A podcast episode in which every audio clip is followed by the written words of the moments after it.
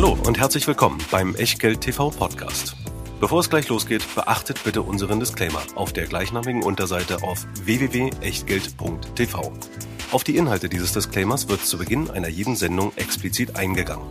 Und nun viel Spaß und gute Unterhaltung mit Tobias Kramer und Christian W. Röhl. Herzlich willkommen aus Berlin, herzlich willkommen zu Echtgeld TV, herzlich willkommen zu Kramer und Röhl.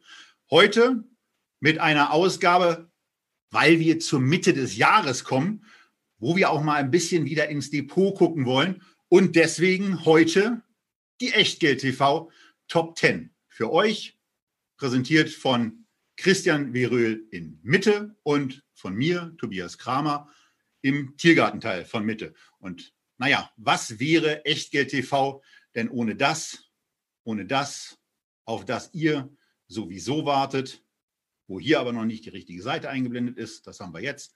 Also, Christian, hauen Sie rein und erklären Sie doch mal unseren Zuschauern den Disclaimer. Hallo aus Mitte. Herzlich willkommen zu unserer Sendung und wie in jeder Sendung natürlich der Hinweis darauf, das, was wir hier machen, ist keine Aufforderung zum Kauf oder Verkauf von Wertpapieren, keine Rechtsberatung, keine Steuerberatung, keine Anlageberatung, kein Ich mach sie reich TV, sondern wir sagen hier unsere Meinung zu bestimmten Investments und das, was ihr aus diesen Meinungen macht oder eben nicht draus macht, das ist ganz allein eure Sache und damit auch eure Chance und euer Risiko. Gleichzeitig keine Gewähr können wir auch übernehmen für die Unterlagen, die es auch zu dieser Sendung wieder geben wird. Natürlich in der Echtgeld TV Lounge.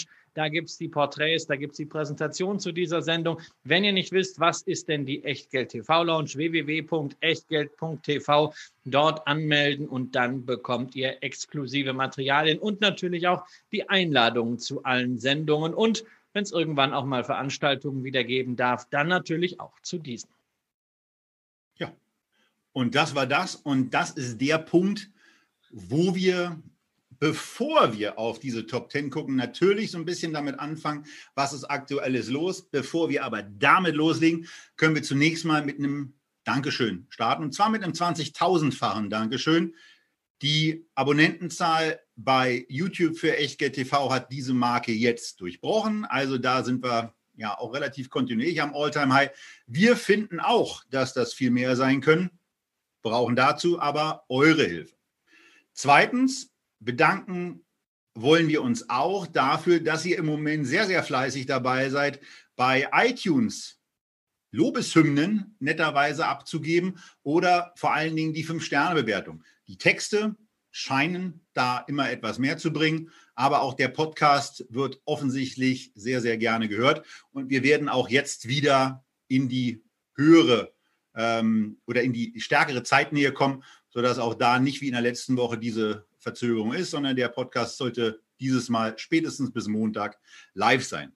So, und dann haben wir eigentlich gedacht, Christian, wir fangen heute mal so ganz entspannt an und ähm, Ja, ich habe ich hab gedacht, es wird ein richtig entspannter Tag. Ne? Ich habe gedacht, Mensch, die Sonne scheint, ich mache mir einen entspannten Vormittag, mache dann um 14 Uhr so mal die virtuelle Hauptversammlung der DEAG, bereite mich dann ein bisschen auf Echtgeld TV vor. Aber insgesamt dachte ich, ach, es wird ein schöner Sommertag. Ich habe eigentlich nicht viel zu tun. Und dann heute Morgen, ich weiß gar nicht wann es war, irgendwann zwischen 10 und 11, kriege ich plötzlich eine Nachricht, Wirecard bankrott, stellt einen Insolvenzantrag und damit war der Vormittag für mich natürlich erstmal im Eimer. Nicht, weil ich jetzt doch auf Wirecard gezockt hätte, nö, aber es gibt dann doch relativ viele Fragen, die relativ schnell reinkommen. Die versucht man natürlich zu beantworten, nicht weil ich jetzt Ahnung hätte, was bei Wirecard wirklich passiert oder nicht passiert.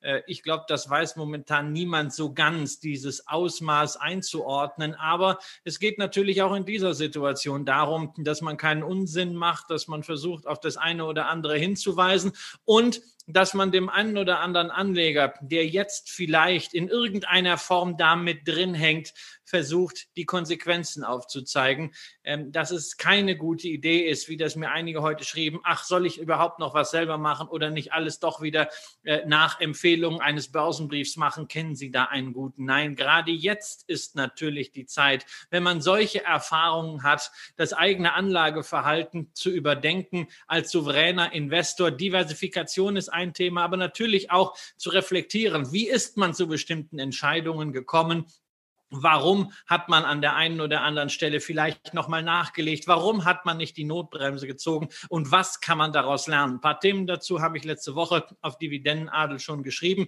Das ist eigentlich im Moment alles, was ich sinnvollerweise dazu sagen kann, weil den großen Rant dazu, wie Wirecard die Anlegerkultur schädigt und wie Wirecard auch den DAX schädigt, naja, den habe ich letzte Woche schon hier geliefert, den habe ich schon bei N24 Weltfernsehen gehabt und den hatte ich auch schon bei Richard Dittrich in der Börse Stuttgart TV. Also, wenn ihr das nochmal sehen wollt, dann könnt ihr da gerne gucken. Ansonsten, Tobias, dich hat es auch getroffen, obwohl du gar nicht engagiert bist.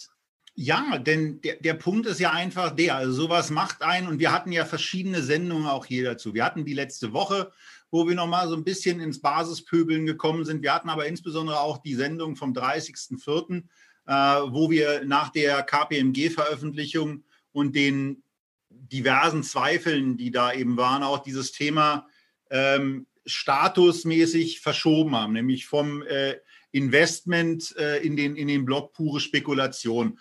Und äh, natürlich macht es dann einfach, einfach traurig für den Kapitalmarkt, für die Kapitalmarktkultur, ähm, was da passiert ist, weil man dann weiß, dass da, dass da Menschen von betroffen sind. Und ich kann es mir da nicht verkneifen, aber ich empfehle wirklich allen neunmal Klugen, ähm, die da im Moment auch sagen, ja, das war doch klar. Ach kommt, Leute, Bullshit.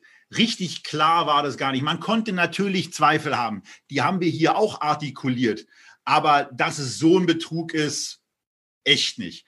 Ähm, was man auf jeden Fall mitnehmen muss aus dieser ganzen Geschichte, ist, Diversifikation ist essentiell, denn wenn man eine Wirecard im Bereich 120, 140 mit 5% in sein Portfolio gekauft hätte, dann war auch noch genug Zeit rauszukommen und im Zweifelsfall hätte man eben 50 oder 75 Prozent auf diesen Einsatz verloren. Das wären dann eben 2,5 oder 3,75 Prozent vom liquiden Nettovermögen gewesen.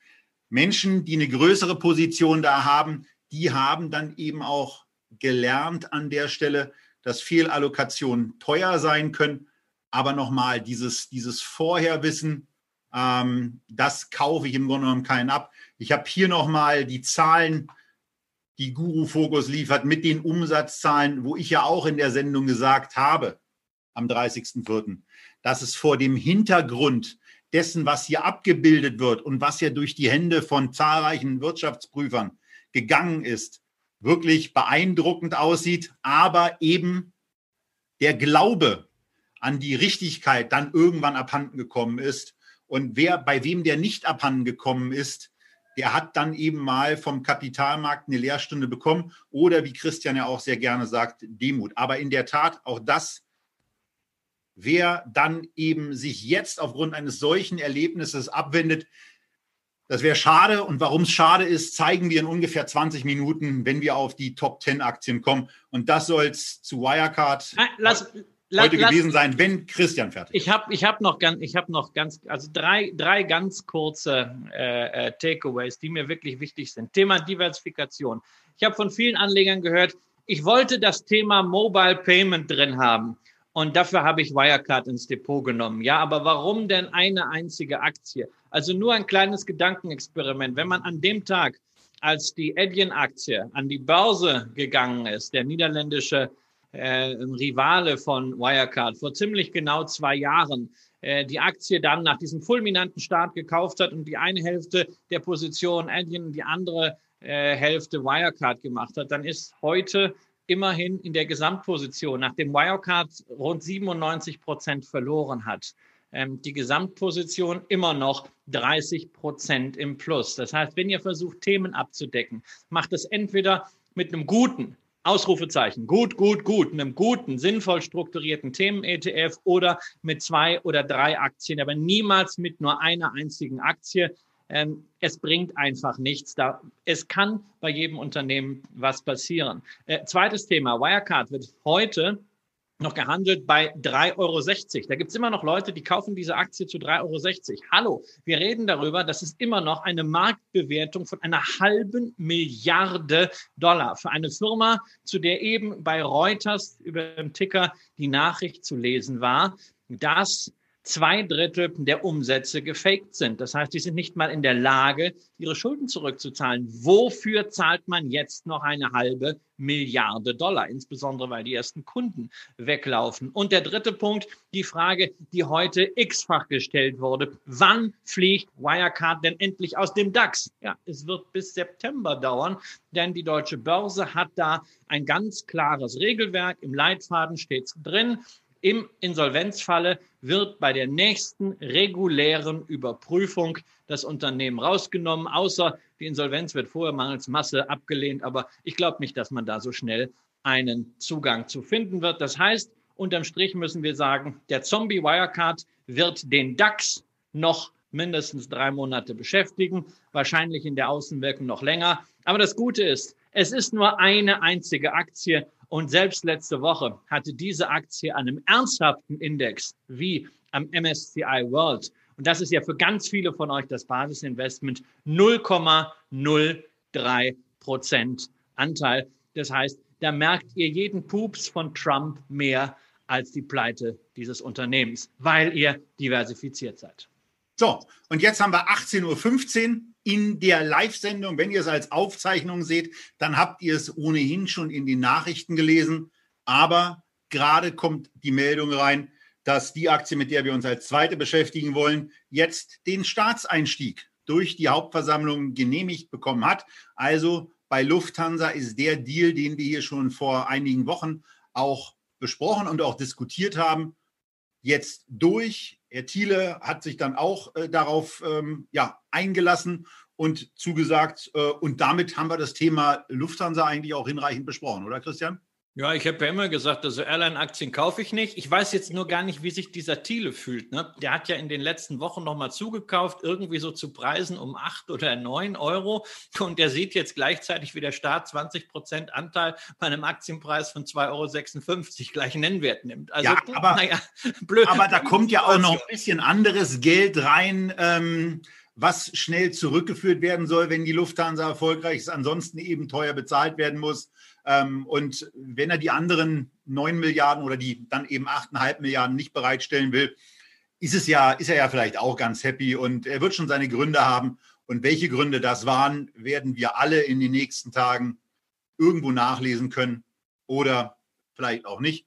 Aber damit brauchen wir uns heute nicht zu beschäftigen, denn ein anderes Thema, was wir hier bei Echtgeld TV auch schon hatten, und zwar im Juni war es, im Juni 2018. Da haben wir in einer Sendung, wo Jonathan Neuscheler zu Gast war, die Bayer-Aktie besprochen. Sehr intensiv und auch wirklich kontrovers besprochen, äh, weil sie bei Christian seinerzeit aus dem Kernbeuteraster gefallen ist, weil ich ein Problem mit Monsanto und dem Geschäftsgebaren habe. Und ähm, damals stand die Aktie bei 97. Sie ist im Tief, als der Markt einigermaßen normal war, auf 53 gefallen und in den Corona-Phasen war sie bei 45. Jetzt ist sie bei 67. Und Christian, so, wir haben öfter über den DAX gesprochen, öfter darüber gesprochen, dass da so ein paar Problembären, so ein paar Problemunternehmen drin stecken. Bayer war eine davon. Ist sie das nach der Einigung, die jetzt mit amerikanischen Klägern in den Monsanto-Prozessen gefallen ist, immer noch? Und wie sieht vielleicht kurz zusammengefasst dieser Deal aus?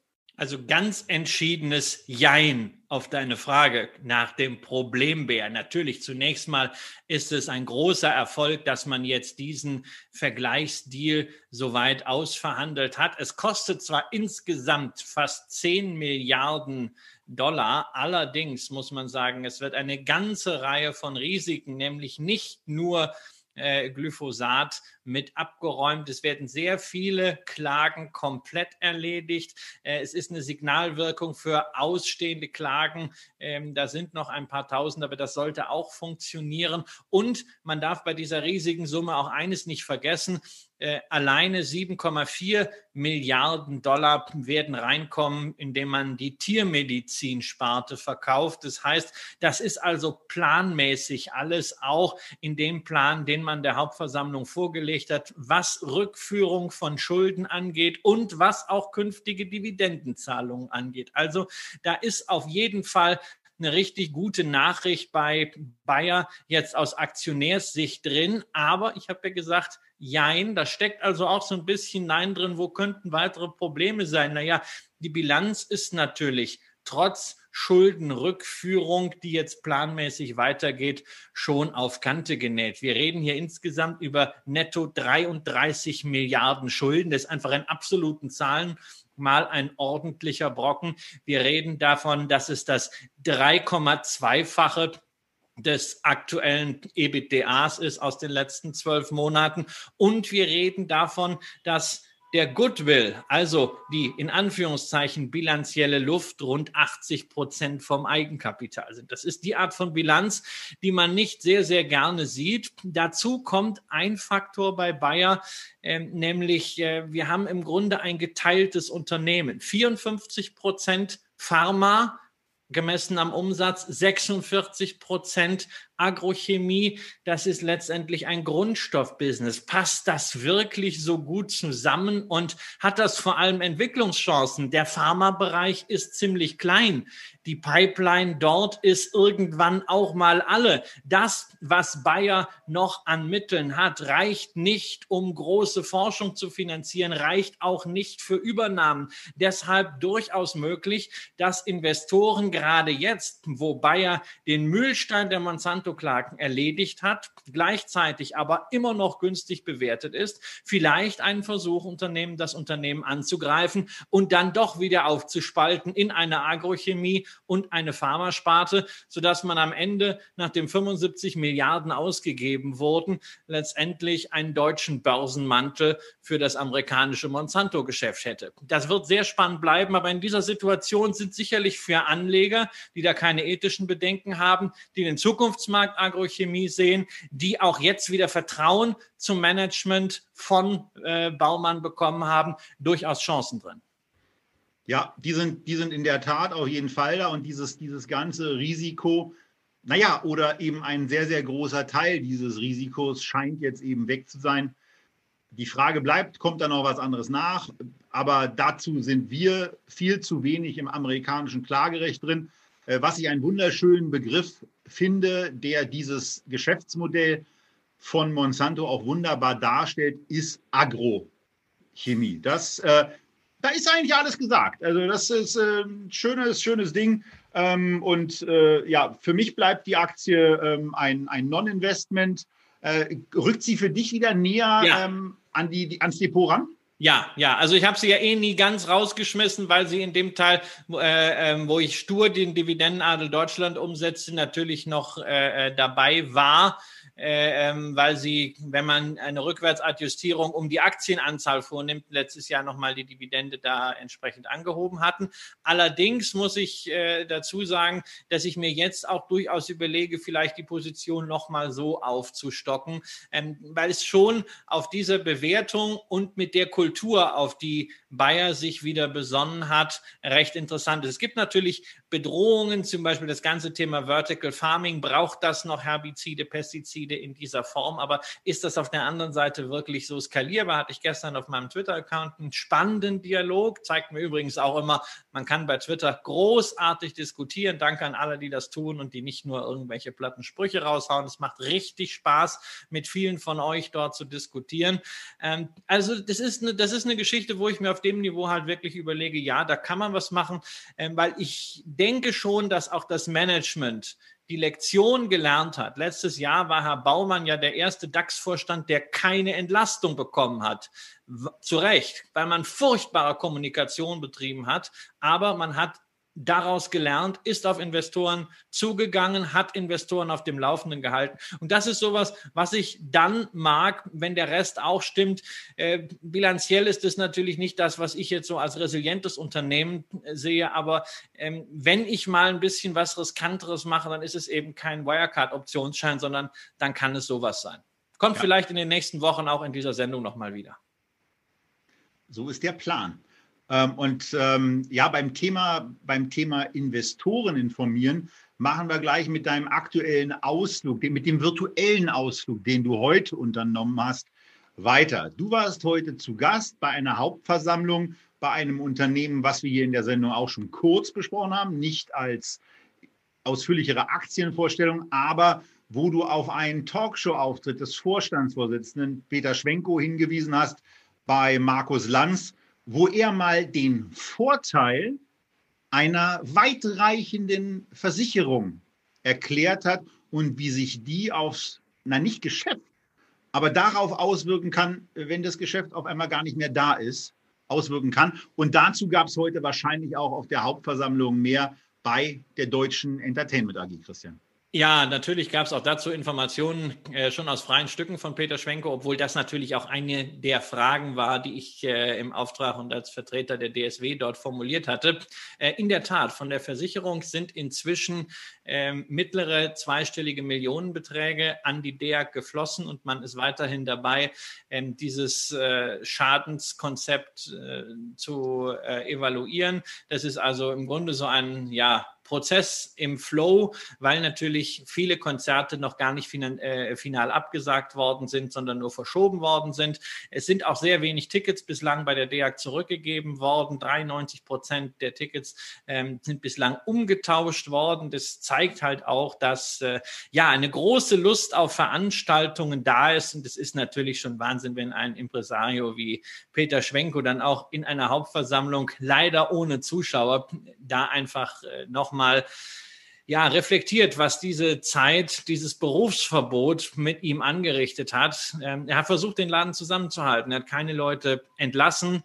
Trotzdem ist er der Meinung, dass wenn es keine zweite Lockdown-Welle gibt im äh, vierten Quartal wieder Veranstaltungen stattfinden können. Natürlich nicht so groß, wie man es gewöhnt ist, aber immerhin viele Veranstaltungen. Die DEAC hat diese Veranstaltungsreihe Christmas Garden, die wird sehr, sehr stark von den Locations her ausgebucht sein, ausgebaut werden, weil das ein Konzept ist, wo man ganz ordentlich mit den Hygieneregeln und Kontaktsperren arbeiten kann, weil man mit großen Flächen zu tun hat. Und der ist zuversichtlich und das war für mich natürlich schon ein Brecher, dass man dieses Jahr in der DEAG doch, wenn es nicht ganz so schlecht läuft, ein ausgeglichenes EBITDA erwarten kann. Also seine, ja, Erwartung ein bisschen positiver als das, was die Konkurrenz von CTS Eventim auf der Hauptversammlung sagte. Da war es negativer. Wir sind natürlich inzwischen auch schon ein bisschen weiter. Ähm, trotzdem, ich freue mich darauf, wenn ich nächstes Jahr eine Entertainment-Legende wie Peter Schwenko wieder face-to-face, live on stage erleben kann und nicht nur bei einer virtuellen Hauptversammlung, weil ich kann ja nicht müde werden, das zu betonen. Die Hauptversammlung lebt von freier Rede, von Rede und Gegenrede und jemand wie Peter Schwenko mit diesen Erfahrungen, er war ja zum Beispiel derjenige, der das einzige Deutschlandkonzert von Barbara Streisand in der Waldbühne äh, ermöglicht hat und arrangiert hat. So jemand live da. zu erleben, ist einfach mal was ganz, ganz anderes. Und ich kann das jedem nur empfehlen, wenn ihr irgendwo wieder die Chance habt, dass Präsenzhauptversammlungen stattfinden, irgendwo in der Nähe. Und da gibt es ein Unternehmen, wo nicht nur Manager sind, sondern richtiger Unternehmer mit da vorne steht. Macht das einfach. Das ist besser als jedes Wirtschafts Wirtschaftsbuch. Äh, da kann man wahnsinnig viel von lernen. Und ähm, ja, das war so der, der, der Einstieg, aber wir kommen natürlich auch aktuell nicht umhin, nochmal ein bisschen über, über die Märkte auch zu sprechen. In den letzten Tagen ist wieder ein bisschen mehr Nervosität hinzugekommen. Und so mein Eindruck von der medialen Berichterstattung ist, dass es sich in Deutschland im Moment ein bisschen stärker auf Nordrhein-Westfalen konzentriert, was das Gesamtthema Corona anbelangt. Aber die, die Dramatik, die da in den USA insbesondere ähm, neben dem, was in Brasilien los ist, äh, in den USA gerade existent ist, die wird so relativ ja, umfangreich eigentlich ignoriert. Aber die USA sind jetzt gerade, wenn man sich den Sieben-Tageswert anschaut, äh, drauf und dran, wieder auf All-Time-High zu sein. Und zwar nicht nur bei dem Index, auf den wir gleich noch kurz eingehen, sondern eben auch bei den siebentägigen Neuinfektionen. Also da gehen die Diskussionen so ein bisschen auseinander, ob das jetzt eine zweite Welle ist oder noch immer die erste. Das ist eigentlich relativ egal. Das Bedrohliche ist, dass es da wieder richtig losgeht, dass neue ähm, Infektionsrekorde erreicht werden und das dann eben auch in irgendeiner Form für die Wirtschaft natürlich bedrohlich wird. Zuallererst aber eben für die Menschen, die in einem Gesundheitssystem sind, was noch nicht mal so richtig auf den Prüfstand gekommen ist. Denn bei aller Kritik an den USA in Europa gibt es immer noch zahlreiche Länder, wo die Todesfälle bezogen auf eine Million Einwohner höher sind. Das fängt mit Belgien an geht mit Spanien und Italien weiter. Also da, da ist schon noch was. Aber die USA haben eben die aktuell schlechtere Situation. Christian, ist das ein Thema, wo du, wo du in irgendeiner Form äh, selber eine Meinung hast, ob das Einfluss hat, oder sagst du einfach nach dem Motto, das musst du schon mitkriegen? Naja, also ich, ich, ich werde das schon mitkriegen. Man sieht natürlich, es wird versucht in den USA ähm, äh, Lockerungen durchzuhalten, auch wenn der Trend der Zahlen dagegen spricht. Ähm, wir haben hier diese lokalen Lockdowns, die natürlich zu aberwitzigen Geschichten führen. Also dass man in Deutschland, äh, also äh, namentlich in Mecklenburg-Vorpommern sagt, also wir wollen hier keine Menschen aus Gütersloh haben. Äh, das sind Dinge, die hätte man sich ja früher auch nicht vorstellen können. Da wird man mal sehen müssen, was Corona dieser Lockdown äh, und alles, was damit zusammenhängt, mit uns äh, gesellschaftlich macht. Ich denke, was die wirtschaftlichen Themen angeht, äh, sind wir da weitgehend klar. Es gibt sehr, sehr starke Einbrüche. Es gibt die Hoffnung, dass es irgendwann einen Impfstoff gibt. Wahrscheinlich viel wichtiger ist ein Medikament, ähm, weil das schneller helfen wird. Und auch äh, ähm, wenn es eine Therapie gibt, ist das natürlich wichtiger, als wenn man erstmal noch die Bereitschaft braucht, dass Leute sich impfen lassen. Ähm, aber man sollte natürlich auch jetzt nicht wieder so tun, als wenn an den Märkten die Hosse ähm, so äh, völlig bar jeder Vernunft sei. Es gibt ja dieses alte Bild von Costolani, wo er sagt also, Wirtschaft und Börse sind ein bisschen so wie Herrchen und Hund und mal läuft das Herrchen voraus und mal läuft der Hund voraus. Und in dem Fall jetzt äh, ist es natürlich so, dass der Hund sehr, sehr weit vorausgelaufen ist. Das mag sein, aber es ist sicherlich nicht so, dass der Hund komplett von der Leine ist, nur weil die Fett mit dem großen Geldwurstbündel dort wedelt, sondern wir sehen ja schon, dass die Aufwärtsbewegung doch sehr, sehr selektiv ist an den Märkten. Und in dem Bereich und in dem, in dem Wortspiel zu bleiben, ist es eben so, dass ähm, das Herrchen ja im Grunde genommen auch so ein, so ein, so ein bisschen so ein bisschen zurückgegangen ist oder auf Basis der erwarteten Quartalzahlen so ein bisschen zurückgeht, zumindest was die Mehrheit der Unternehmen anbelangt. Aber wenn man dann auf ganz bestimmte Unternehmen guckt, äh, dann gibt es da eben auch welche, die ignorieren diese Entwicklung nicht. Im Gegenteil, sie haben von dem Wandel zur Digitalisierung und zur digitalen Durchdringung der Gesellschaft sogar profitiert. Und der Nasdaq 100 ist ein Ausbund dieser ganzen Geschichte. Und in ihm kulminiert sich im Grunde genommen die positive Entwicklung der Technologieunternehmen, die es geschafft haben, jetzt mal den heutigen und gestrigen Tag vielleicht weggenommen, aber wieder auf ein Allzeithoch zu steigen und eben sehr, sehr weit vorne wegzulaufen sozusagen. Ja, der, der Nasdaq ist höher als äh, vor dem äh, äh, Corona. Crash. Ja, wenn man da so als Basis mal den 19. Februar nimmt, dann sind wir im Nasdaq-Index inzwischen höher, weil eben die Technologiewerte da sehr hoch gewichtet sind. Und man sieht das auch, wenn man dann weiter die Etagen runtergeht. Im S&P 100, also die allergrößten Unternehmen ähm, des S&P äh, Universums der Wall Street insgesamt vereinigt, liegen wir nur leicht unter der Nulllinie. Und je weiter wir dann runtergehen, bis hin zu den Small Caps, S&P 600 Small Caps, umso größer wird das Minus. Der Small Cap Index liegt 20 Prozent im Minus. Und da sehen wir sehr wohl bei den Unternehmen, die sozusagen an der Front, im Land, in den USA ihr Geschäft mit den Konsumenten und auch mit den Industriebetrieben dort machen, mit anderen Mittelständlern, vielleicht auch Finanzierern, Finanzgeschäfte, weil es sind viele Regionalbanken dabei. Ähm, bei denen sehen die Kurse nicht so aus, wie Apple, Facebook, Microsoft das suggerieren, sondern da haben wir schon erhebliche Abschläge. Insofern, also wenn man nach außen geht und sagt, na ja, die Börsen ignorieren diese Situation, nein, das ist viel zu einfach, sondern die Börsen nehmen die Risiken sehr, sehr wohl wahr. Sie suchen halt mit der Masse des Geldes Unternehmen, die möglichst resilient sind, möglichst krisenfest. Und wenn man sich in die Bilanzen mal hineinfrisst und wenn man natürlich auch Geschäftsmodelle anschaut, sind das momentan die großen Technologieunternehmen. Insofern, ähm, das entbehrt nicht einer gewissen Logik, dass wir ausgerechnet im Nasdaq eine so starke Outperformance sehen. Dazu haben wir ja auch eine ganze Reihe anderer Megacaps. Wenn wir zum Beispiel auch eine Johnson Johnson nehmen, die sich auch sehr, sehr gut gehalten hat. Ähm, wenn wir eine Home Depot äh, nehmen, wenn wir auch selbst Werte aus dem Konsumbereich nehmen, eine Nike, ähm, das sind alles dann plötzlich sozusagen sichere Häfen. Bei einigen Unternehmen wie bei Microsoft kommt ja auch noch hinzu, dass die inzwischen sich quasi eignen, um Geld aufzubewahren. Das glaubt man dann zumindest, denn äh, Microsoft hat ein besseres Rating als die Vereinigten Staaten, zumindest bei S&P. Ja, Microsoft ist eine AAA-Firma, genauso wie Johnson Johnson. Ich weise ausdrücklich nochmal darauf hin, Dividende ist nicht der neue Zins, aber das ist natürlich das Kalkül, dass Leute sich überlegen, wo ist denn mein Geld besser aufgehoben? In einer Microsoft oder in irgendeiner Anleihe? Und dann kommt man halt durchaus auch vielleicht nicht für 100 Prozent, aber für einen Teil des Kapitals auf resiliente Aktien.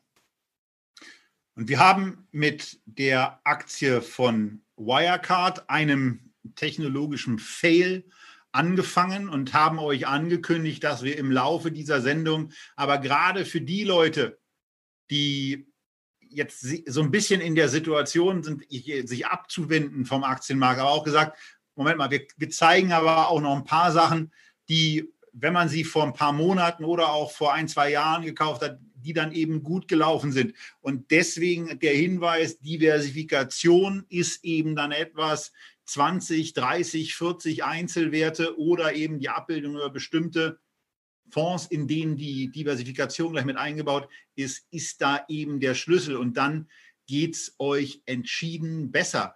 Denn uns geht es mit dem Echtgeld-TV-Depot zum Beispiel relativ gut und deswegen machen wir jetzt auch mal zum Start und zur Jahresmitte ähm, eine Folge, wo wir uns angucken, was ist eigentlich wirklich richtig gut gelaufen. Und deswegen gucken wir jetzt zusammen mit euch in die Echtgeld Top 10. Und hier sind die zehn besten Performer inklusive, wenn Sie denn welche zahlen, der angerechneten Dividenden. Und äh, wir haben ja im letzten Jahr, im September war es, zwei Sendungen gehabt, wo wir uns mit dem Thema Tenbagger beschäftigt haben. Und aus dieser Sendung, wo Christian und ich dann jeweils fünf Aktien vorgestellt haben, die als neue Tenbagger-Kandidaten gelten. Wir haben eine Sendung gemacht, wo wir mal so ein bisschen hergeleitet haben, was diese Aktiengesellschaften, die sich in der Vergangenheit verzehnfacht haben, eigentlich so gemeinsam haben und haben dann einmal dieses Konzept über die aktuelle Marktlage gestülpt und einmal ein bisschen mehr nach Bauchmeinung ausgewählt. Und vier der damals vorgestellten Aktien haben es noch nicht geschafft, Tenbagger zu werden, aber sind zumindest in die Top Ten reingekommen. Unter anderem die Trade Desk Aktie, über die wir gleich noch ein bisschen reden, Zong An, Christian, da war doch was mit Versicherungen in China. Ja, ja, also der erfolgreiche Versuch, einfach mal eine Versicherung auf der grünen Wiese neu aufzubauen und zwar komplett digital, ohne den ganzen analogen Müll von 30, 40, 50 Jahren. Deutsche Versicherer tun sich ja mit Digitalisierung sehr, sehr schwer, weil IT-Systeme irgendwie gemerged werden müssen. Das alles gab es bei Zong an nicht. Die sind auf der grünen Wiese neu entstanden, machen nicht nur Konsumenten- und Personenversicherung, sondern gucken auch in den Fintech- und Payment-Bereich rein. Das ist alles noch hochdefizitär, Plattformgeschäft, aber anders als vor einem Jahr ist man inzwischen bereit, die Vision einer komplett digitalen Versicherung, die in rasantem Umfang Kunden gewinnt, auch mal wieder ordentlich zu bezahlen an der Börse bis zurück zu dem Preis, wo der Börsengang erfolgte 2017, ist noch eine ziemlich lange Wegstrecke. Aber das hat sich ganz gut angelassen und ist für mich auch weiterhin einer der Tenberger Kandidaten für die nächsten Jahre, weil dort sehr, sehr viele Themen äh, von China angefangen bis hin zu Payment und Fintech, Megatrends kulminieren in einer einzigen Aktie. So, und was auch noch mit dabei war, was ich euch eben unterschlagen habe, ist lustigerweise die Position 3. Die hatte Christian bei seinen Bäuchlings gewählten Kandidaten auch mit dabei, aber ins Echtgeld-TV Depot gekommen ist sie wegen eines Österreichers. Deswegen habe ich auch heute mal wieder das Oberförster-Sakko angezogen, denn der Stefan Philipp ist in diesem Bereich auch beruflich tätig und hat damals die New Oriental Trading, äh, nee, New, New Oriental Education, Entschuldigung, jetzt war ich bei einem, auf einem anderen Dampfer, die New Oriental Education vorgestellt, wo es um Weiterbildung geht und diese Aktie, äh, für die habt ihr euch in der sogenannten Entchensendung, wo wir drei Zuschauer eingeladen haben, entschieden. Und äh, ja, die Aktie liegt jetzt eben mit, naja, eher ohne Dividenden, 56 Prozent vorne weil wir mit dem Stefan Philipp damals auch ein sensationelles Timing hatten bei der Aktie. Und ähm, ja, aus der Top 10 Sendung auch noch mit dabei sind Viva Systems, die Paycom ist mit dabei. Ähm, das sind also so zumindest schon mal eine gewisse Erfolgsbilanz, die wir natürlich bei sich bietender Gelegenheit, aber eben nicht in den nächsten vier, fünf Sendungen, auch mal wieder aufgreifen werden. Und natürlich wird es auch zu dem Thema Tenbagger Nachfolgesendungen geben. Ähm, dann noch mit dabei die Aktie zu dem Index, über den wir gerade gesprochen haben, Christian, die Nasdaq. Ja, sind wir letzte Woche schon kurz drauf eingegangen. Letzte Woche hatten wir ja die deutsche Börse vorgestellt, da auch nochmal die Werttreiber analysiert, gezeigt, dass das Geschäft natürlich vor allem an der Volatilität hängt. Natürlich ist man jetzt ein Profiteur der Börsenphase. Gleichzeitig gibt es bei der deutschen Börse natürlich, weil die Marge vor allem aus dem Geschäft mit Xetra und mit der Wertpapierabwicklung kommt, durchaus auch Gefahren für digitale Disruption. Und Digitalisierung ist halt bei der Nasdaq ein Riesenthema, nicht nur, weil es nach wie vor die Sehnsuchtsbörse für jedes Unternehmen weltweit ist, das im Technologie- oder Healthcare-Tech-Bereich aktiv ist, sondern weil man das Tech-Know-how, was man in den vergangenen Jahrzehnten an angesammelt hat, sehr aktiv vermarktet, weil man auch zum Beispiel bei Zukunftsthemen wie Blockchain, Tokenisierung, Security Token Offerings sehr, sehr weit voranmarschiert. Das Ganze, wie es sich für Amerikaner gehört, natürlich mit einem relativ heißen Reifen. Das heißt, äh, die Schulden sind ungefähr dreimal so hoch gemessen am EBITDA wie bei der Deutschen Börse AG. Dafür ist die Aktie aber, und das ist untypisch für Ami-Aktien, ein bisschen billiger als die Börse. Und wenn man das so macht, wie ich das gerne mache, ein Thema, zwei Aktien oder mehrere Aktien, ne, Diversifikation hatten wir vorher schon mal, dann hat man sie natürlich beide im Depot. Ja, weiter geht es dann in unserer Top 10 mit der Nestlé-Aktie, die werden wir gleich noch besprechen. Ich war ein bisschen überrascht, dass es die Softbank dann auch noch dort reingeschafft hat. wie siehst du bitte ganz kurz, ja, Softbank, ja, das war ja damals dein, dein Vorschlag und du hast ja ähm, diese, diese Aktie auch häufiger mal wieder, mal wieder zitiert. Ähm, also dieses WeWork-Debakel, da haben wir drüber gesprochen. Ähm, aber jetzt ist ja bei Softbank gerade der große Kehr aus. Ne? Sie, sie verhökern irgendwie alles das, das, was sich verhökern lässt. Startups äh, nimmt momentan keiner ab. Ähm, stattdessen verkaufen sie T-Mobile, US-Aktien und kam gerade über die Ticker Alibaba-Aktien. Äh, müssen, sind die so unter Druck, dass die jetzt alles versilbern müssen? Ach, weißt du, vielleicht sagen sie einfach auch, wenn der Kapitalmarkt nicht das einsehen will, was wir auf unserer eigenen IR-Seite permanent abdrucken und es dann immer auch diese ja gar nicht zwingend zu Unrecht skeptischen Stimmen geht nach dem Motto, na ja, da will das Unternehmen darstellen, äh, dass es viel mehr wert ist als an der Börse. Vielleicht wollen sie es jetzt einfach mal zeigen und vielleicht pumpen sie sich einfach mal mit Liquidität voll, um in bestimmten Phasen nach der nächsten Alibaba, die sie ja für einen Witzpreis äh, einstehen haben, äh, zu finden. Das haben sie in der Vergangenheit schon geschafft. Sie haben es auch schon mal geschafft, ähm, sich bedenklich nahe an den finanziellen Untergang heranzubringen. Danach sieht es jetzt nicht aus, weil dazu haben sie jetzt einfach zu viele Assets ja. und da können wir wirklich auch nochmal, guckt ein bisschen auf der Echtgeld TV-Seite nach, wenn wir Softbank besprochen haben. Da sind immer auch die Hinweise zu der IR-Seite, wo die Assets aufgelistet werden, wo der aktuelle Börsenwert aufgelistet werden, wo auch die Verbindlichkeiten mit drin sind. Und da wird dann einfach sehr, sehr deutlich, dass die Aktie vor dem Hintergrund immer noch günstig ist. Trotzdem war ich jetzt bei der Auswertung in der Tat so ein bisschen überrascht, dass die hier äh, immerhin auf Platz 7 eingelaufen sind. Aber gehen wir doch noch mal ganz nach oben. The Trade Desk.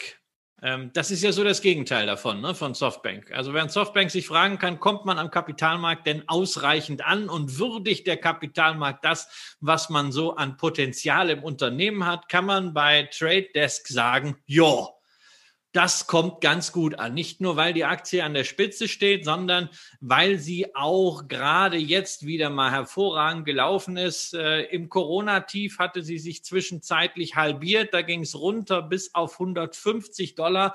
Ja, und jetzt sind wir schon wieder innerhalb von vier Monaten auf die 400 hochgelaufen. Und das muss ja für dich eine Aktie zum Davonlaufen sein. Du arbeitest ja gerne mit dem KGV. Das KGV ist äh, dreistellig. Äh, da musst du doch eigentlich jetzt sagen, okay, warum habe ich die noch im Echtgeld-TV-Depot?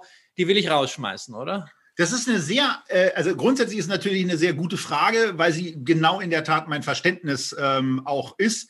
Naja, sagen wir mal so, sie ist nicht zum Davonlaufen für mich, aber sie wäre im Moment auf keinen Fall ein Kauf. Und als wir diese Aktie damals besprochen haben, war das auch noch ein bisschen äh, von der, von der Preiswürdigkeit ein bisschen anders gelagert, denn wir hatten auch einen ganz guten Einstiegskurs bei diesem Titel. Wir haben ihn gekauft für knapp 173 Euro. Ähm, und ihr seht, wenn ihr die Live-Sendung oder die Aufzeichnung seht, im Echtgeld-TV-Porträt äh, zwei stärkere Knicke nach unten, nämlich einmal so im September des letzten Jahres, da war unsere Tenberger-Sendung, naja, vom Timing ja schon ganz geil. Und natürlich dieses, dieses Märztief, wo es danach eben nochmal massiv abging. Und Trade Desk ist ein tolles Unternehmen und die, um die Frage jetzt mal zu beantworten, äh, ist es zum Davonlaufen? Nee, zum Davonlaufen ist es nicht, weil man hat ja auch gesehen, Unternehmen können in die Bewertung dann auch irgendwann wieder reinwachsen. Und bei so einem Unternehmen haben wir einen tollen Einstiegskurs. Und die muss man dann leider mal laufen lassen, weil, und das habe ich ja mit Tesla beispielsweise auch schon mal gezeigt, ähm, dass wir sie hier vorgestellt haben, dass die Aktie sich seitdem vervierfacht hat. Aber wenn man dann irgendwann mal aussteigt und nicht einfach sagt, die lasse ich jetzt in der Tat mal liegen, bis sie sich entweder verzehnfacht oder vor die Wand fährt. Äh, von daher, ich sage hier einfach, ähm, jetzt bin ich drin. Die Gewichtung auch im Echtgelddepot ist ja sehr überschaubar. Also der Wert dieser Position ist jetzt eben 2000 Euro. Wir haben äh, in diesem Depot zusammengenommen über 50.000 Euro drin. Da komme ich schon mit klar. Ja, also ich sehe ich seh das auch so. Äh, ähm, ich habe die äh, Aktie ja in meinem äh, privaten Venture Depot auch drin, ähm, was ich, was ich ja, ähm, wo ich jetzt einfach auch nicht so, nicht so reinschaue, wo ich einfach Spaß dran habe, gelegentlich mal Geschäftsmodelle zu verfolgen.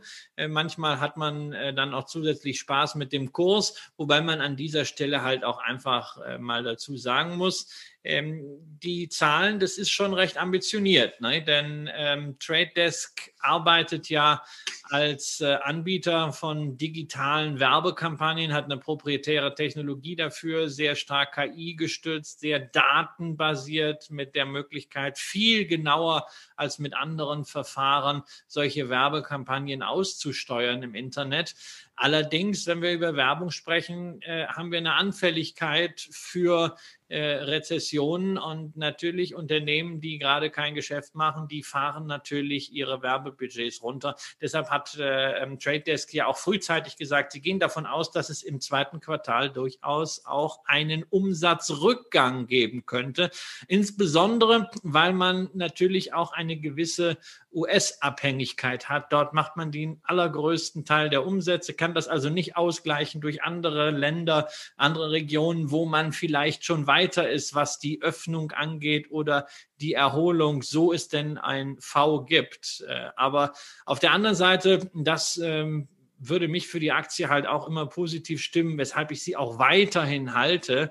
Das hat natürlich riesiges Potenzial von zwei Seiten. Auf der einen Seite ist es gerade mal hier ein Umsatz von 600 Millionen Dollar im vergangenen Jahr. Und natürlich mit dieser Technologie, wenn man sich das Werbevolumen im Internet anschaut, wenn man sieht, welche zweistelligen Milliardenbeträge Google an Umsätzen macht, da geht noch eine ganze Menge. Das heißt, das ist also auf absolut ein viel höheres Niveau zu skalieren.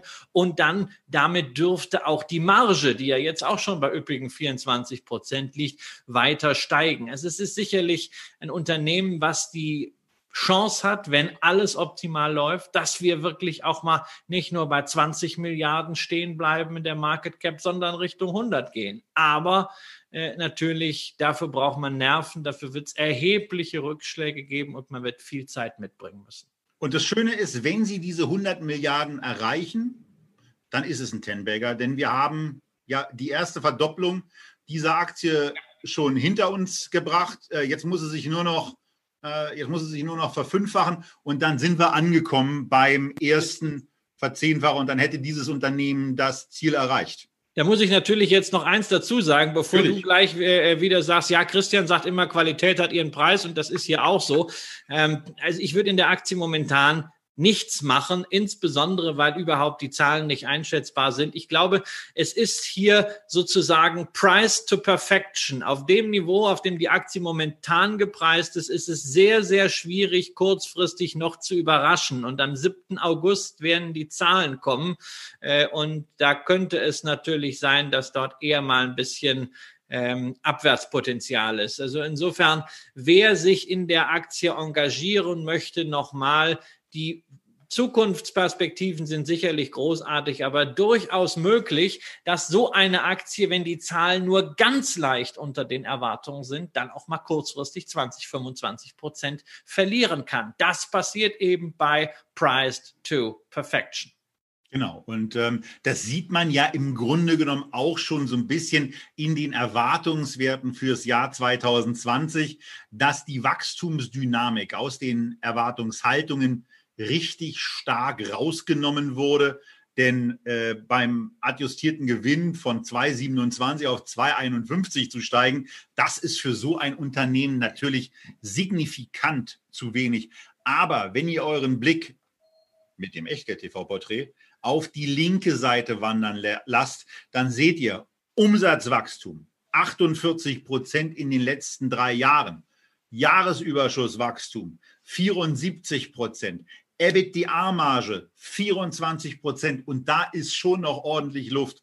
Luft bei der Marge, ordentlich Luft beim Umsatz, denn Google macht nicht nur zweistellige Milliarden, Google macht dreistellige Milliarden Umsätze und von daher, da geht noch was. Da ich geht noch was deutlich nach oben. Und ähm, von daher ist das eine Aktie, wo man mal den guten alten Grundsatz Buy the Dip vornehmen kann Immer mit der Einschränkung, wir nehmen die Sendung am 25.06., dem Tag der Wirecard-Pleite auf. Immer mit der Einschränkung, die Bilanzen sollten natürlich stimmen. Ja, natürlich. Äh, das gilt äh, natürlich auch äh, für das nächste Unternehmen, um das wir uns jetzt kümmern, wobei dieses Unternehmen so im Fokus von Anlegern steht und das seit Jahren.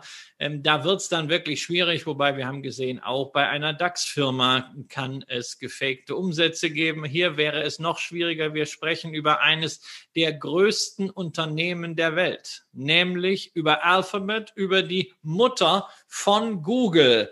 Ähm, ja, es hört sich jetzt so an, als wenn da außer Google noch eine ganze Menge ansonsten drunter hängen würde, außer der Suchmaschine, außer YouTube, außer äh, den ganzen anzeigenbasierten Themen. Ja, und da hängt natürlich auch was drunter. Da hängt Waymo drunter, da hängt viel Technologie drunter.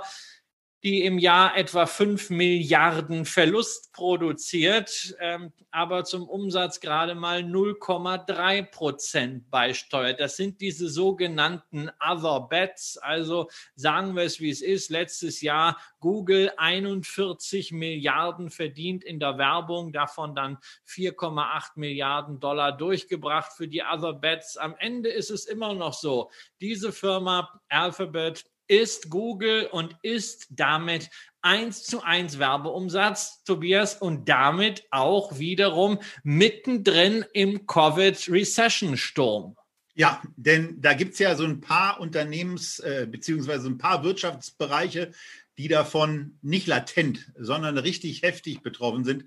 Ein ganz, ganz großer Big Spender bei Alphabet hat seine Zahlungen äh, quasi jetzt erstmal eingestellt. Die haben Werbung eingestellt und machen da im Moment eben quasi nichts. Das ist auch nicht so schlimm, weil die auch im Suchmaschinen, in der Suchmaschinenoptimierung ganz gut sind. Also die werden teilweise einfach so angezeigt. Rede ist hier von Booking. Also hier ist schon, hier ist schon in der Tat Druck drin. Aber auf der anderen Seite. Erstens, Marketinggelder werden eher an anderen Bereichen dann auch eingespart. Bei der Google-Werbung wird sicherlich später gespart, auch wenn es jetzt im Tourismusbereich gerade mal ein bisschen zur Sache geht. Eine Marktbeobachtung bei uns aus dem Agenturgeschäft ist, dass es in der Tat sehr, sehr, nennen wir es mal, merkwürdige Preise im März und April gab, aber sich ganz, ganz vieles davon wieder normalisiert hat okay, wir machen keine Reisebuchungen oder sowas äh, oder für Reiseveranstalterbuchungen. Da sind die Preise mit Sicherheit im Keller. Aber es gibt eben auch andere Bereiche. Wenn wir an Streaming denken, könnte ich mir im Moment schon vorstellen, dass die eben auch im Suchmaschinenmarketing aktuell eine Sonderkonjunktur oder dann eben eine Sonderbelastung haben, weil es ja ihre G&V auf der Ausgabenseite betrifft. Aber für Google an der Stelle eben gut ist. Und ansonsten müssen wir natürlich bei diesem Dickschiff, dem dritten Billionenunternehmen oder The Next Trillion Dollar Company, wo sie ja kurz davor steht mit einer Marktkapitalisierung von 977 Milliarden US-Dollar, darüber reden, was wir hier haben. Es gibt hier ein sehr kontinuierliches Wachstum. 20-prozentiges Umsatzwachstum, 17-prozentiges EBITDA-Wachstum, knapp 21-prozentiges Jahresüberschusswachstum in den letzten Jahren. Und wenn ihr euch auf dem Echtgeld-TV-Porträt wiederum in der Mitte auch mal die adjustierte den adjustierten Gewinn pro Aktie anschaut, dann seht ihr da eine richtig schöne Entwicklung die nach oben zeigt. So zeigt auch der Aktienkurs. Die Aktie selber mit einem KGV von 27 fürs Jahr 2020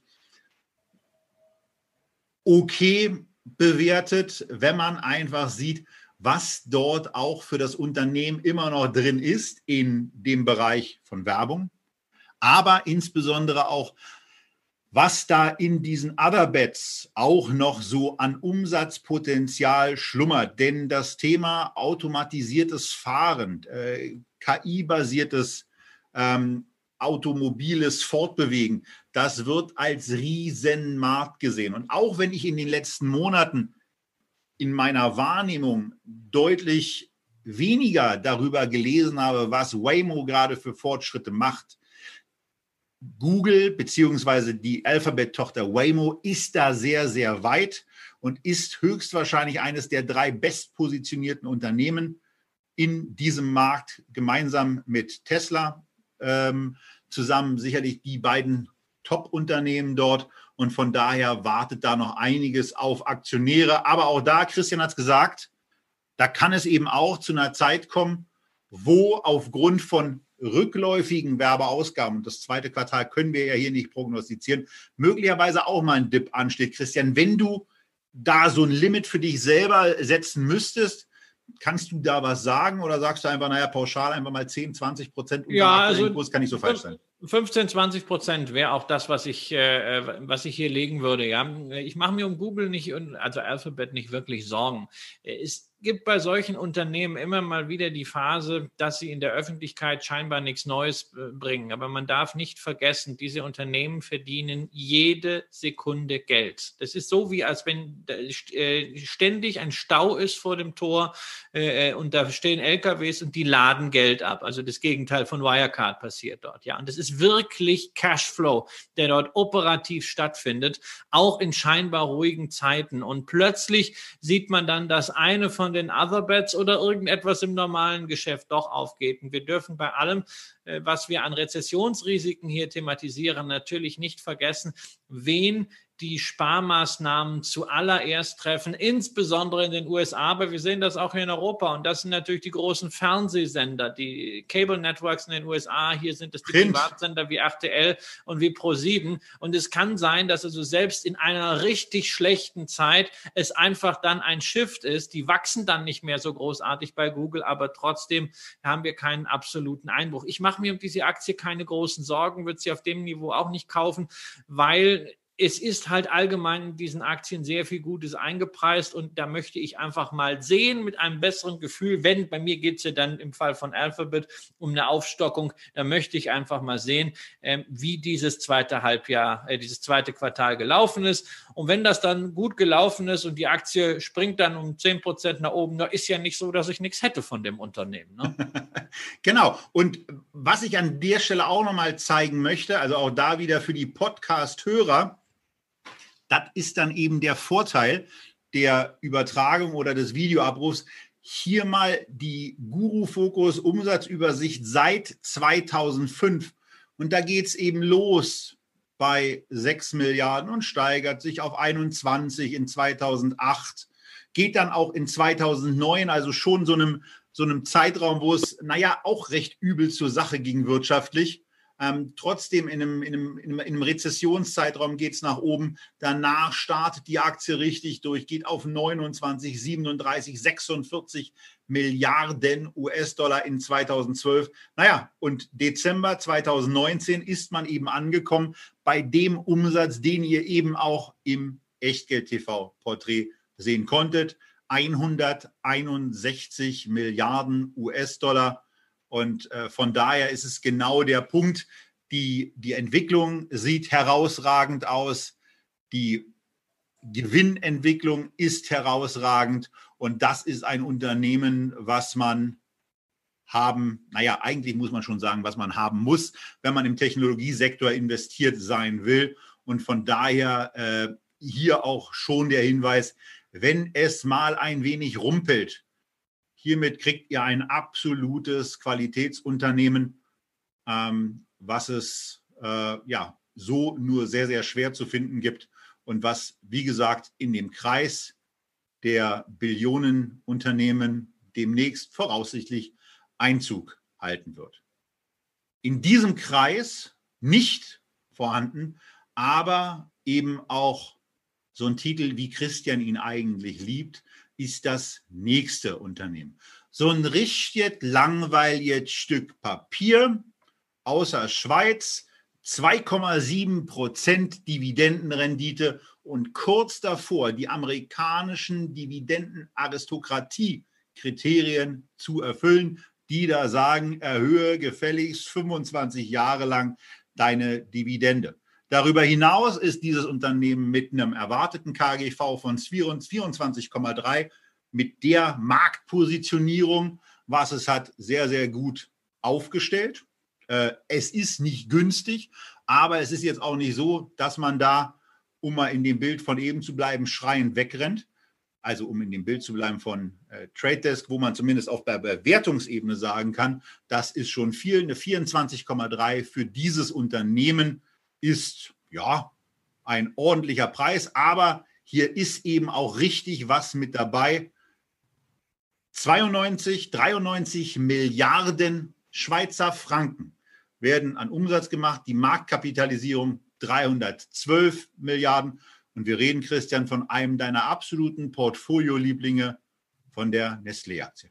Ja, so eine typische Aktie für mich. Ne? Also ich mag ja wirklich das, was man auch so zum Leben braucht. Technologie ist ja alles toll und Entertainment, Kommunikation ist alles wichtig, aber am Ende geht es um Gesundheit und natürlich um Essen und Trinken. Essen und Trinken ist standardmäßig äh, das Reservoir von Nestlé und Gesundheit ist das, was in den letzten Jahren seit Marc-Ulf Schneider von Fresenius dazugekommen ist, auch stärker betont wird. Man hat das Portfolio immer weiter umgebaut, zum Beispiel das nordamerikanische Süßwaren-Schokoladengeschäft abgestoßen, weil man stärker investieren wollte in gesunde Lebensmittel. Es steht immer wieder irgendetwas auf dem Prüfstand. Nestlé ist letztendlich sowas wie ein Investmentfonds, ein Portfolio von unterschiedlichen Assets im Bereich Essen und Trinken mit einer wachsenden Gesundheitssparte dazu, Nahrungsergänzungsmittel, gesunde Lebensmittel, Functional Food. Und ja, wenn man sowas drin hat, dann hat man es halt gemanagt von einem Team und braucht nicht noch einen Fondsmanager obendrein, der fünf oder sechs solcher Unternehmen hin und her daddelt. Da ist alles drin, der größte Nahrungsmittelhersteller der Welt, das Ganze dann auch noch in der Schweiz, also in einer interessanten Währung, in einem sicheren Rechtsrahmen mit Dividende. Tja, das ist eine Aktie, mit der wirst du kurzfristig nicht reich aber mit der dürftest du langfristig auch nicht arm werden. Und das ist doch für mich eine sehr, sehr schöne Perspektive, denn das ist genau das, was ich will. Nervenkitzel ist nicht wirklich viel dabei. Auch bei der Aktie sieht man es immer wieder. Sie läuft dann auch mal ein, zwei Jahre lang seitwärts, da tut sich nichts. Und dann plötzlich stellt der Markt fest, aha, jetzt können wir sie mal wieder anpassen an ein geändertes Umfeld. Das sind regelmäßig Anpassungen, die dann nach oben erfolgen hier Corona natürlich für einen Nahrungsmittelhersteller wie Nestlé kein Problem auf der Umsatzseite, sondern eher ein Problem auf der Kapazitätenseite. Die haben sich mächtig nach der Decke strecken müssen, um die Nachfrage natürlich und die Versorgungssicherheit sicherzustellen. Das hat alles ganz gut funktioniert haben das beste Quartal seit fünf Jahren hingelegt und CEO Marc-Ulf Schneider hat auch ein bisschen aus dem Nähkästchen geplaudert dieser Tage in einem Interview, zum Beispiel zum Kaffeegeschäft. Da hat man ja die Produktion komplett in der Schweiz in drei Fabriken. Was passiert denn, wenn diese Fabriken ausfallen? Da hat man sich ein Konzept überlegt, das zwischen diesen drei Fabriken überhaupt kein Austausch mehr stattfindet, gar nicht, nicht von Material, nicht von Personal, dass man also wirklich dreimal komplett autonom hier agieren kann. Man konzentriert sich auf die wichtigsten Kaffeesorten, man hat ein paar Produkte, Randprodukte, um die Versorgungssicherheit zu gewährleisten zunächst mal aus dem Sortiment genommen für eine kurze Zeit, aber man macht auch mit den Standards Umsatz. Also es ist ein Brot- und Butterunternehmen, wo ich einfach der Meinung bin, wenn es um Nahrungsmittel im Depot geht und man natürlich nicht jetzt allzu hohe ethische Maßstäbe ansetzt, zumindest nicht die, die jetzt auch in der aktuellen ZDF-Dokumentation angesetzt werden, dann kommst du an Nestle nicht vorbei. Und mit dieser Aktie sind wir im Echtgeld TV, Echtgeld TV Depot 48 Prozent knapp vorne. Und ähm, ja, das war im Grunde genommen auch der Teil, den wir euch heute näher bringen wollten. Das ist nochmal der Blick auf die Top 10. Wir haben euch vorgestellt, The Trade Desk. Wir haben euch nochmal auseinandergesetzt, in dem Zusammenhang dann auch die Position 10, Alphabet und eben auch den Langweiler Nestlé. Aber Meister, weißt du, weißt du, was Paycom ich mir Alibaba, jetzt fragen würde? Ganz kurz, Paycom Alibaba haben wir heute nicht weiter besprochen weil wir sind ja jetzt schon drüber und Christian hat jetzt auch noch eine Nachfrage. Ich nee, ich, ich würde jetzt eine Frage natürlich stellen, wenn ich Zuschauer wäre. Ich sehe ja nicht, was Zuschauer fragen. Vielleicht kam die Frage schon, aber jetzt haben wir eine halbe Stunde über Aktien gesprochen, die sich top entwickelt haben in diesem Depot. Aber wo Licht ist, ist auch Schatten, wo Tops gibt, gibt es auch Flops. Ähm, also wenn ich Zuschauer wäre, würde ich spätestens jetzt sagen, und was ist mit den anderen? Was ist mit den schlechten Aktien? Wollt ihr darüber auch mal reden? Ja, das naja, wollen wir nicht unbedingt, aber daran führt ja kein Weg vorbei. In dem Moment, wo du echte Kohle investiert, geht natürlich auch mal was schief.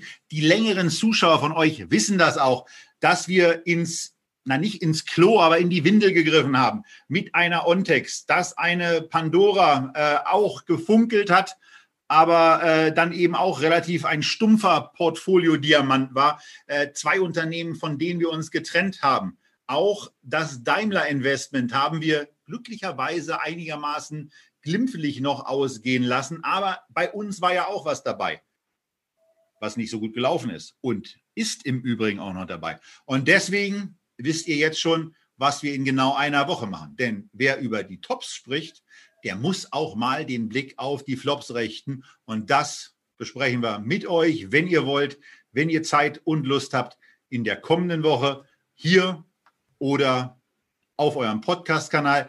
Wir freuen uns auf eure Fragen. Wir freuen uns auf eure Bewertungen. Wir freuen uns über eure Weiterempfehlungen. Und äh, ja, wir freuen uns nicht so sehr darüber, nächste Woche mal einen kleinen Flop-Schwerpunkt zu machen und auch darüber zu erzählen, welche Aktien wir nochmal nachgekauft haben und wie die sich so seitdem entwickelt haben und dastehen. Aber das gehört auch dazu. Zu Echtgeld gehört eben auch Ehrlichkeit. Das war auch ehrlich, was wir mit den Top 10 gemacht haben und die Flop 10 dann, wie gesagt, nächste Woche. Das war's dieses Mal aus Berlin von Christian und von mir. Und wir sagen bis nächste Woche oder bis irgendwann in unserer YouTube-Library. Macht's gut, bleibt gesund, investiert vernünftig und bis bald.